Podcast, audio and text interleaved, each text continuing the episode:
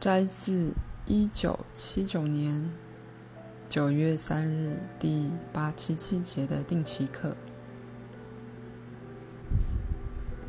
所有的创造基本上都是非常喜悦的，它是游戏的极致，是永远生机盎然、片刻不停的。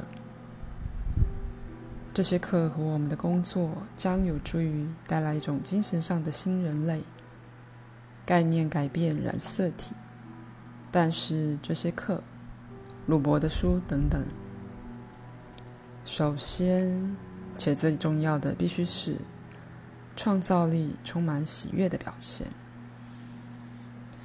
自发的表现，而产生自己的规律。你画画。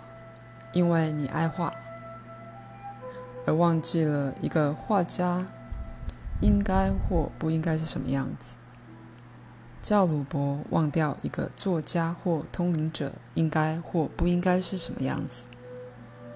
鲁伯的自发性让他所有的创造能力浮现，试图把纪律或规律加在自发的创造上是徒劳无功的。